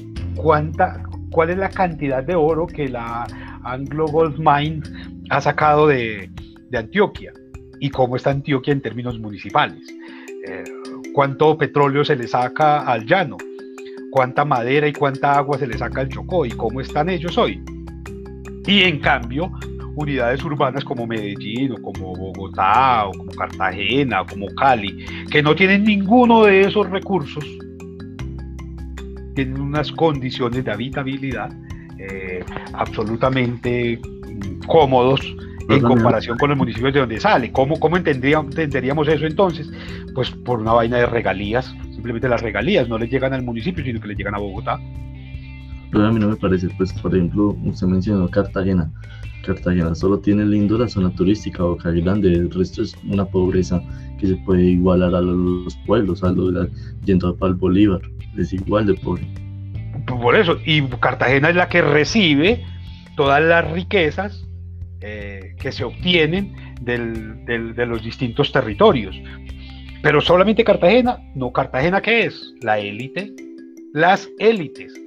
Como Bogotá, cuando usted piensa en Medellín, no piensa en el Picacho, ni piensa en la Maruchenga, ni la avanzada. Medellín parece que fuera el poblado y el parque de los pies descalzos. Pues cuando la gente dice Medellín, no está pensando nunca ya en el Robledo, en los barrios pobres como cuando la gente dice Bogotá, no está pensando nunca en Ciudad Bolívar. Bogotá, ay, no, la capital, la capital parece que fuera la Candelaria y el Chico. Eh, es decir, hay una, un intento de concentración conceptual eh, de la diferencia en un representante simplemente. Entonces, cuando dicen Bogotá, parece que fuera únicamente el, el Capitolio, cuando en realidad Bogotá es una cosa inmensa de 9 millones de habitantes como Medellín, es otra cosa gigantesca de 3 millones de habitantes, y cuando llega el turista, ¿qué se le muestra? El parque Los Pies Descalzos, el edificio inteligente y el poblado, vámonos para Lleras. Y ahora que, que, los mafiosos han ganado, vámonos para Llano Grande. Pero Medellín es una unidad gigantesca en la que hay unos problemas que nadie quiere ver porque la propaganda dice que Medellín es muy bonito, que Medellín es el metro, cuando usted dice, bueno, pero Medellín es una cosa gigantesca, ¿usted para quién está legislando? Cuando usted empieza a mirar, venga, ¿cuál es la operatividad que tiene la Secretaría de Gobierno o la Secretaría de Educación? Entonces ellos que muestran la propaganda, muestra el Palacio de la Cultura, el metro con la estación Berrío, pero jamás le van a mostrar lo que está pasando en la Comuna 13, en Altavista, eso no se lo muestran jamás. Y es para ellos, para quienes están generando los marcos normativos. Entonces aquí no se trata de que el Estado haga un papel maravilloso, aquí el Estado necesita ser reflexionado, necesita ser repensado, necesita reorientarse en el reconocimiento de las ciudadanías y no simplemente de las élites. Cuando usted ve los marcos normativos que se generaron en el marco de la pandemia, por ejemplo, en un país como Colombia, que es lo que se encuentra, que se legisló para los bancos, pero aquí no hubo una, una renta básica, no hubo internet gratis para todo el mundo, aunque todo el mundo tenía educación virtual y trabajo virtual y la educación se supone, por lo menos en primaria y en secundaria, que debe ser gratuita. Y el internet tenían que pagar, no, no hubo, no se repartieron computadores para educar. Y bueno, y entonces el Estado, ¿para quién, ¿para quién está legislando? Sebastián. Pero lo que yo tengo entendido es que si, por ejemplo, le dieron ayudas para los comerciantes, cada mes como que les, les depositan una plata para que pagaran nómina. En ese sentido, sí, por ejemplo, podemos decir que ayudaron al comercio. Pero, como se lo dice, porque para que las empresas no cayeran en quiebra, para que tuvieran como pagar el trabajador. Claro, Sebastián, tienes toda la razón pero, y eso tiene un asterisco, eh, el 65% de la economía de este país es informal, es decir, que no entra dentro de quienes pueden recibir esos auxilios, que son solamente para empresas formales. Pero aquí la buena parte de la mayoría de los colombianos viven de la informalidad. Es decir, no, pueden recibir esos auxilios. Eh, los requisitos que puso el gobierno, pues primero la embarrada de meter toda la cantidad de plata que le metió a los bancos precisamente para tratar de ayudar a las supuestas empresas a solventar eso. Y segundo, la cantidad de requisitos que piden para devolver la plata de los, de los, de los aportes de los empleados. Es, es algo realmente arbitrario. O sea, que se ayudó, no se ayudó a los comerciantes que tienen eh, ¿cómo se dice? que están formales, los formales. Eh, no, y los que tienen la palanca para hacerlo. Mm. Realmente se convirtió en algo peor. Mucha de esa plata se quedó en los bancos. Claro, Mateo. realmente. Yo eh, por de... Un momento, Natalín, Mateo. Yo creo que realmente fue, era necesario que esto lo apoyaran a los, a los que están legalmente constituidos, después de todos los que están pagando los impuestos cada mes, la declaración de renta, la retención, o sea, las empresas tienen demasiadas obligaciones con el Estado para ahora venir a priorizar unas empresas informales, negocios informales que no están pagando impuestos y quieren Sí, profe. los mismos impuestos. De Natalia, acuerdo. O sea, ¿tú opinas que realmente vale, vale la pena que la gente que tiene la poca fortuna de ganarse un mínimo hubiera podido sostenerse con un mínimo y, por ejemplo, los que pagan profesionales a un millón de pesos hubieran podido pagar esos profesionales al colombiano normal que se tiene que hacer a pulso por fuera de la necesidad y por fuera de las eh, pocas posibilidades que da el Estado? eh, Natalia, Andrea había levantado la mano, quisiera escucharla y después Mateo puede responder. Hago parte del grupo de FENALCO, pues por el medio de la empresa, donde son la mayoría de las empresas formales. Y hay un tema y es si hubo subsidios. Sí, hubo subsidios para las empresas, pero tenían que cumplir con unos requisitos, que tenían que haber facturado en el año pasado más o menos un porcentaje. No estuvo tan fácil. Igual como las empresas que quisieron acceder a, a- a préstamos, que ya era con Bancoldex, tampoco estuvo fácil porque eran empresas que tenían que estar realmente muy estables para poder acceder situación que hoy en Colombia no lo hay. Tenemos los pequeños emprendedores, las personas que iniciaron con sus negocios, las personas que no la tienen fácil, porque no hay que desconocer que realmente de las utilidades que nos quedan a nosotros de las empresas, un 70% se va para el gobierno. Y un 30% sería más o menos como la utilidad que nos da. El que crea empresa en Colombia debe tener eso claro en su radar y que realmente es más lo que entregamos en impuestos que lo que nos queda. Gracias Natalia por esa. Yo tengo, yo tengo una experiencia nada más, o sea, y es personal. A mi oficina llegaron más de 1.700 personas despedidas sin justa causa de empresas legales. Son 1.700 personas en tres ciudades, Medellín, Bogotá y Bucaramanga. 1.700 personas despedidas sin justa causa solo en tres ciudades. ¿A ustedes eso les parece que tuvo un efecto positivo esa plata? Camilo, Profe, sí, Claro, pero estoy de yo- causa que pongan su denuncia en la oficina de trabajo, que luchen por los derechos, que les Sí, eso es lo que están haciendo, pero igual los despidieron sin justa causa. Pero bueno, Ah, ahí Ellos no tienen creo- plata, no les pagaron, no nada. Pasaron la pandemia y me han muertos de hambre. ¿Te parece que a este momento es efectiva la plata? Y los presionaron, los presionaron hasta para firmar. Claro, claro. Ha- Hacen vainas como, mire, usted se tiene que ir con la promesa de que va a volver. A esta fecha no los han invitado ni siquiera. Licencia no remunerada. Nada, nada. Les dieron a ellos posibilidad de... Y aparte que el decreto, el decreto fue claro. Licencia remunerada, ¿sí? Vacaciones adelantadas. O, ¿cómo se llama la otra? Hay una tercera. Había solo tres posibilidades. Y Arturo Calle se las pasó por la barda. ¿Mm? Así es. Los de Popsi se las Mira, pasaron mira, por la barda. Todos se las pasó por la barda. Todos los call centers se los pasaron por la barda. Y además, los consulten no solo son empresas legales en Colombia, sino que son inversión extranjera. Entonces, ¿dónde está el apoyo para los colombianos? Mira, Sebastián mira, Tamayo iba a presentarnos una, una idea. Sí, profe, vea, eh, yo estoy de acuerdo pues con lo que dice Camilo que, y Natalia, que a muchas personas los echaron sin justa causa, ¿cierto? Pero yo lo hablo desde, mi, pues, desde lo que yo estoy viviendo aquí en mi casa, y es que, por ejemplo, mi mamá tiene un negocio de comidas y tiene que pagar eh, nómina, ella paga impuestos y paga todo. Y claro, como el profe lo dijo, muchas personas trabajan informal, entonces ellos no pagan impuestos ni nada, entonces están afuera del negocio en sus carros trabajando. Pero también es perjudicar a los que sí pagan impuestos y pagan de todo. Entonces yo creo que ahí fue muy bien lo que hizo el gobierno al darle subsidio a esas personas que pagan los impuestos cada mes porque son los que sí cumplen con la ley. Eh, Mateo, Profe, miren, pues yo no estoy no, no, pa- Camilo, si las personas las despiden, luchen por los derechos, hay, hay justificación que les remuneren el contrato, que en ese momento, que ya no les sirve nada, listo, no les sirve nada, ya verá a cada persona si no le sirve esa plata en ese momento.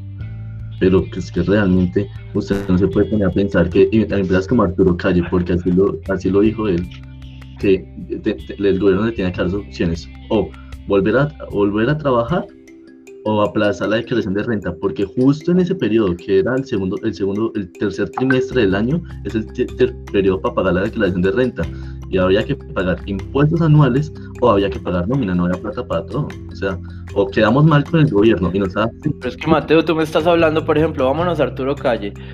Un índice, ¿sí? de activos después de ganancias de por lo menos 12 años de producción, tú no vas a amasar lo suficiente para sostener tu planta de empleados. Te lo digo así, Bionco, la empresa que nosotros asesoramos, tiene más de 400 empleados en todo el país. Y Bionco cogió y prefirió, los dueños de Bionco prefirieron sacar, meterse la mano al drill, ¿sí? Y sostener a sus empleados con su plata mientras se podía llegar a acceder, gracias a Dios se pudo, a los, a los, a los, incentivos del gobierno, a las devoluciones, a todo. Aún así, es una vaina muy, muy grave que un empresario como Arturo Calle, semejante caudal económico, porque los porcentajes de él no son bajitos, que no tenga lo suficiente en 14 años mínimo, o bueno, en 3 años, para sostener su caudal de empleo.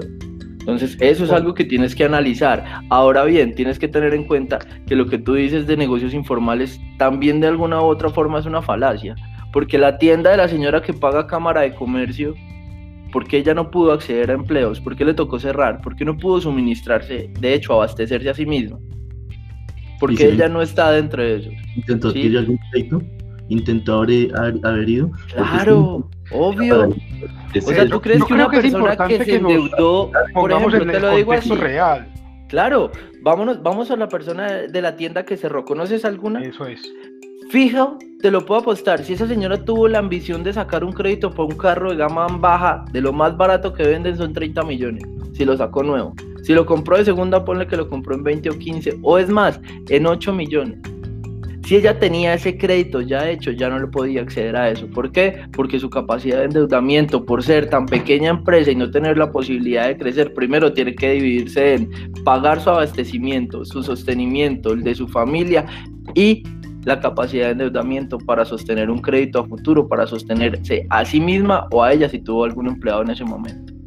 Entonces la cosa no está así. Disculpa, mi Camilo. Juan Manuel le está levantando la mano hace rato.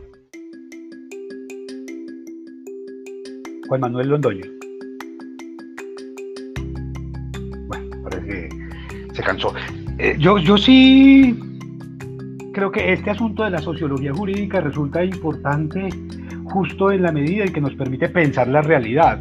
Creo que hay quienes piensan en un papel de, en un país de papel que, que solo está en las fotografías de internet pero como les digo, aquí el 67% de la economía es absolutamente informal.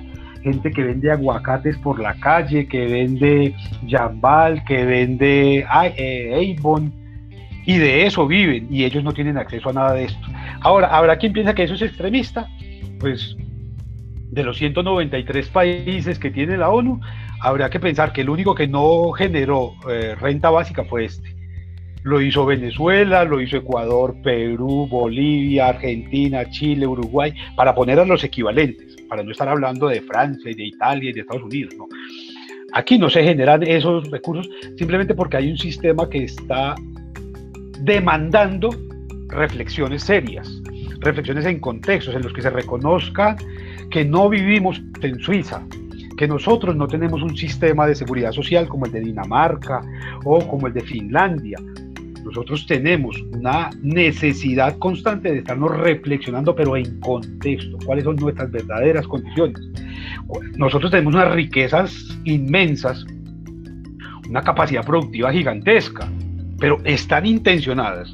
El, el, hecho de estar eh, ranqueados como el segundo peor país en el manejo de la pandemia a nivel mundial, como el segundo país peor después de Haití, nos tendría que llamar a reflexiones y no a defender un, modelo que necesita ser repensado, revisado, para, para que lo entiendan de manera práctica.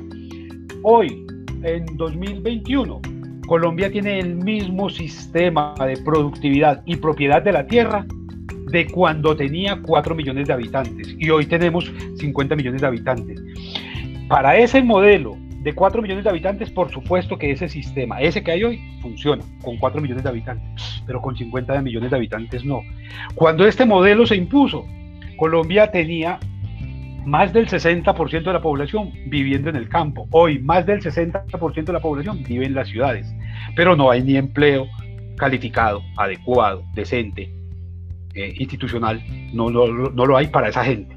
No hay educación, no hay salud, no hay acceso a vivienda.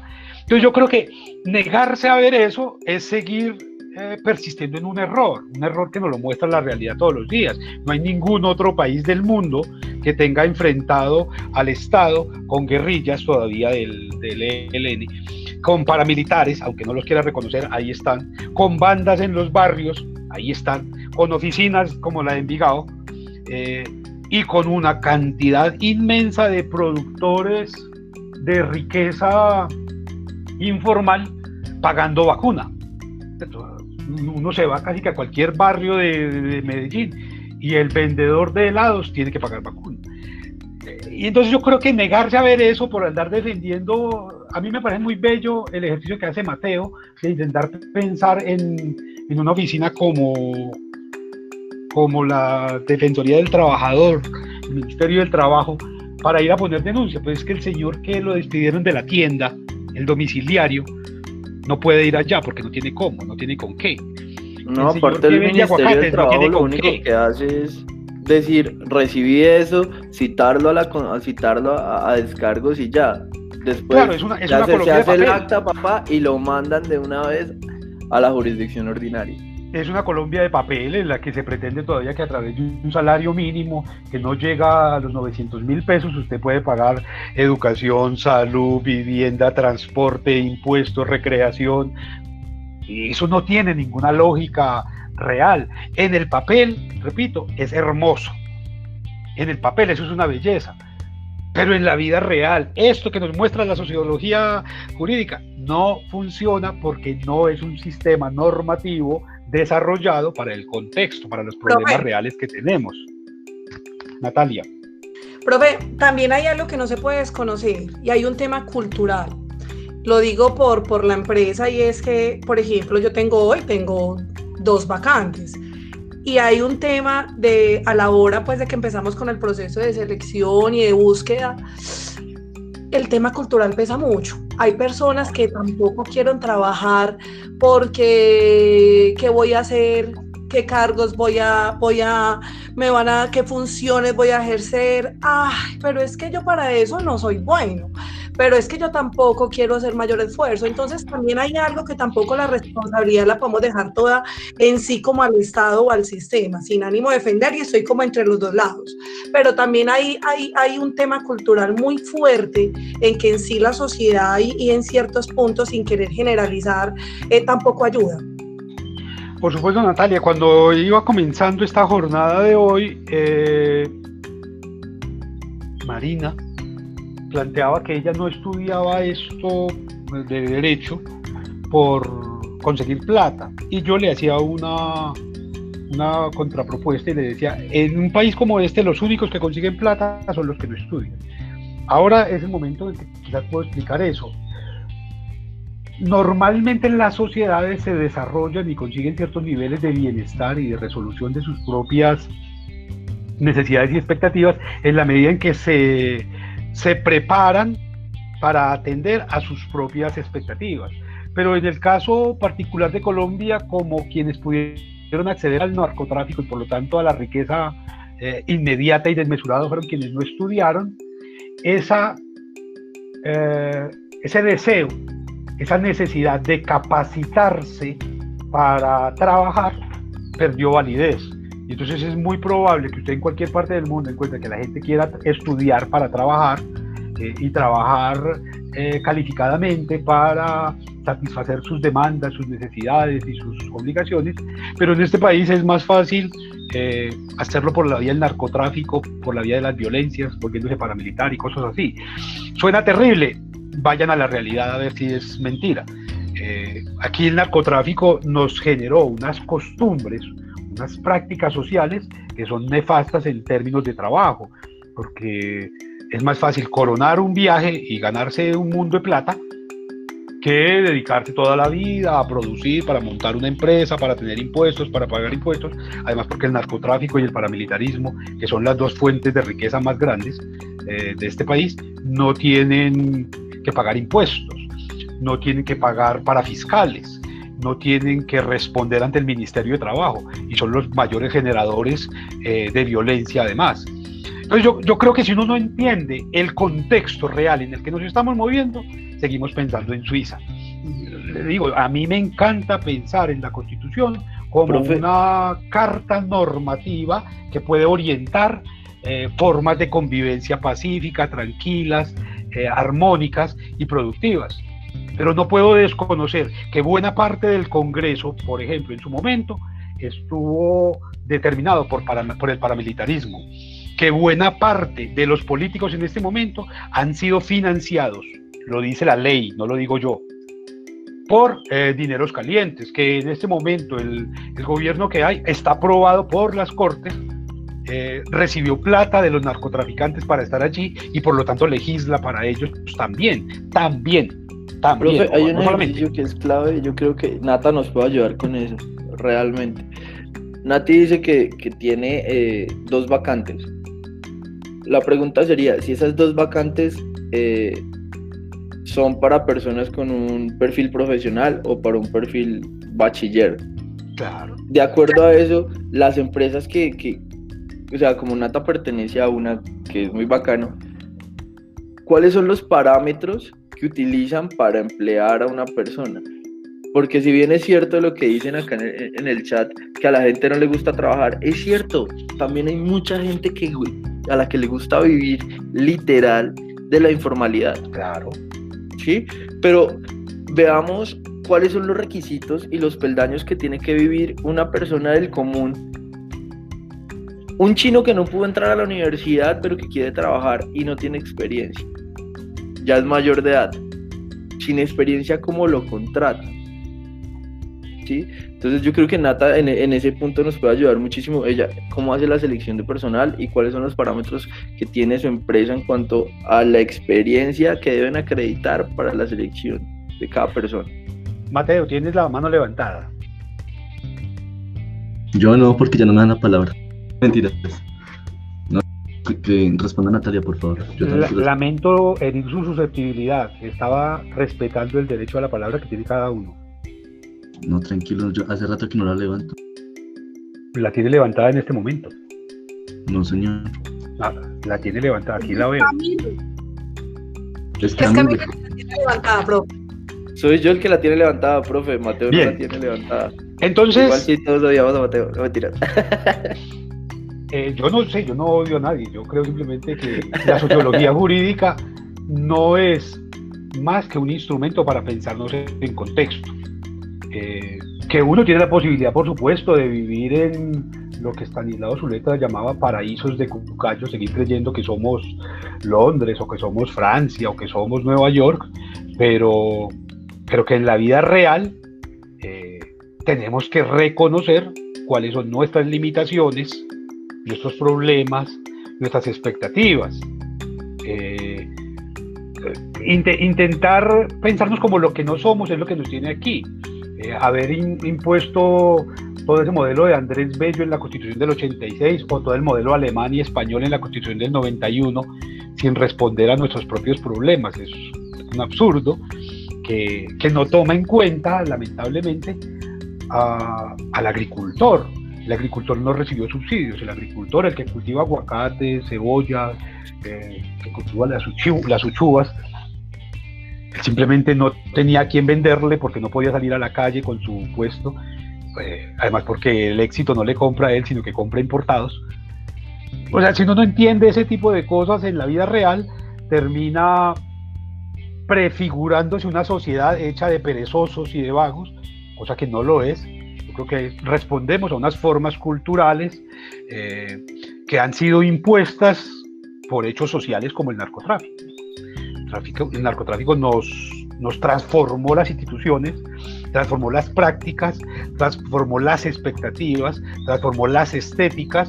Eh, en estos días justamente veía yo rodando por Llano Grande una, eh, una cantidad, seis, ocho carros que no tienen lógica en este contexto, pero que al narcotraficante le dan estatus, pues carros que parecen como para Fórmula 1, pero ¿para qué un carro de esos en unas vías como estas llenas de eh, sobresaltos cada rato?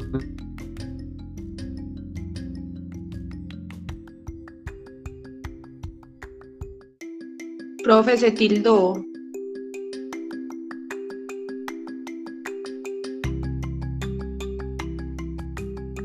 Yo creo que la imagen, la, la imagen del profesor se congela mucho o soy yo. Sí, se ve como, como bugueado el man. Ah, sí, profe. hermano. Ah, ya volvió, ya volvió. Ya, ya, ya volvió. Ya volvió. No Sí, me sí, sí, se, se congeló. Perfecto. Eh, creo que esto que acaba de suceder, esto que acaba de suceder, nos dice justamente de eso. Pretendemos que vivimos en Estados Unidos cuando tenemos el peor Internet de América Latina y el más caro de América El Internet más caro de América Latina es el de Colombia. Y no llega a más del 60% de la población. Y el que llega, llega de mala calidad. Y entonces legislamos como que la educación tiene que ser virtual con ese tipo de condiciones. Y el Internet más caro de América Latina está aquí en Colombia. Y a Santa Elena, al lado de Medellín, no llega el Internet. Entonces, cu- cuando me dicen a mí, es que esto es un paraíso, que esto es una maravilla, que es que la ley, que es que el ministerio, porque no nos entendemos en contexto, como nos lo pide la sociología jurídica para entendernos. Legislamos que tenemos que asistir a la virtualidad, pero no tenemos internet, no tenemos conectividad, no tenemos dispositivos adecuados, no tenemos educación para la virtualidad tampoco. Entonces allí hay un asunto que la sociología sí nos obliga a pensar, nos venga, ¿cómo así? ¿Usted para, para quién es esa norma? ¿Para quién es esa ley? ¿Para quién es ese marco normativo? ¿Para quién es ese impuesto? ¿Para quién son los peajes? ¿Cómo es posible que, aquí, para salir de Medellín a Girardota, haya que pagar tres peajes? Pues es decir, en menos de 50 kilómetros, tres peajes. ¿Y de- con qué norma, con qué justificación puede usted eh, defender una norma como esa? ¿Con qué justificación puede defender usted que un peaje para salir de Medellín al aeropuerto sea tan costoso y tenga restricciones, por ejemplo, para vehículos grandes? Si, si, ese, peaje, si, ese, si ese túnel se construyó con los impuestos de todos los colombianos, no con los de estrato 6. ¿Con qué, ¿Con qué elementos puede defender usted un marco normativo como ese? Bien, aquí están pidiendo permiso para desayunar ya. Eh, si quieren nos detenemos aquí 15 minutos y, volvemos a presentar pues como los elementos que nos hagan falta o que tengamos pendientes para continuar con esta sociología jurídica. ¿Les parece? Listo, profe. Bien, nos encontramos en 15 minutos aquí. Listo. Profe, te hago una pregunta antes de que se retire. Usted ayer envió como unos correos y a mí no me llegó, es porque me salvó ahí un compañero, pero no entiendo por qué no me llegó el correo pues a mí. Yo tomé los correos institucionales que tengo registrados. Profe, el- lo del- eso es lo del enlace de Spotify, a mí tampoco me llegó. A mí no me llegó. O sea que no me va a llegar el de hoy tampoco. Y Entonces es muy fácil, cada uno de ustedes envíeme un correo electrónico a mí y yo a vuelta les envío lo que les haga falta. No hay ningún problema con eso.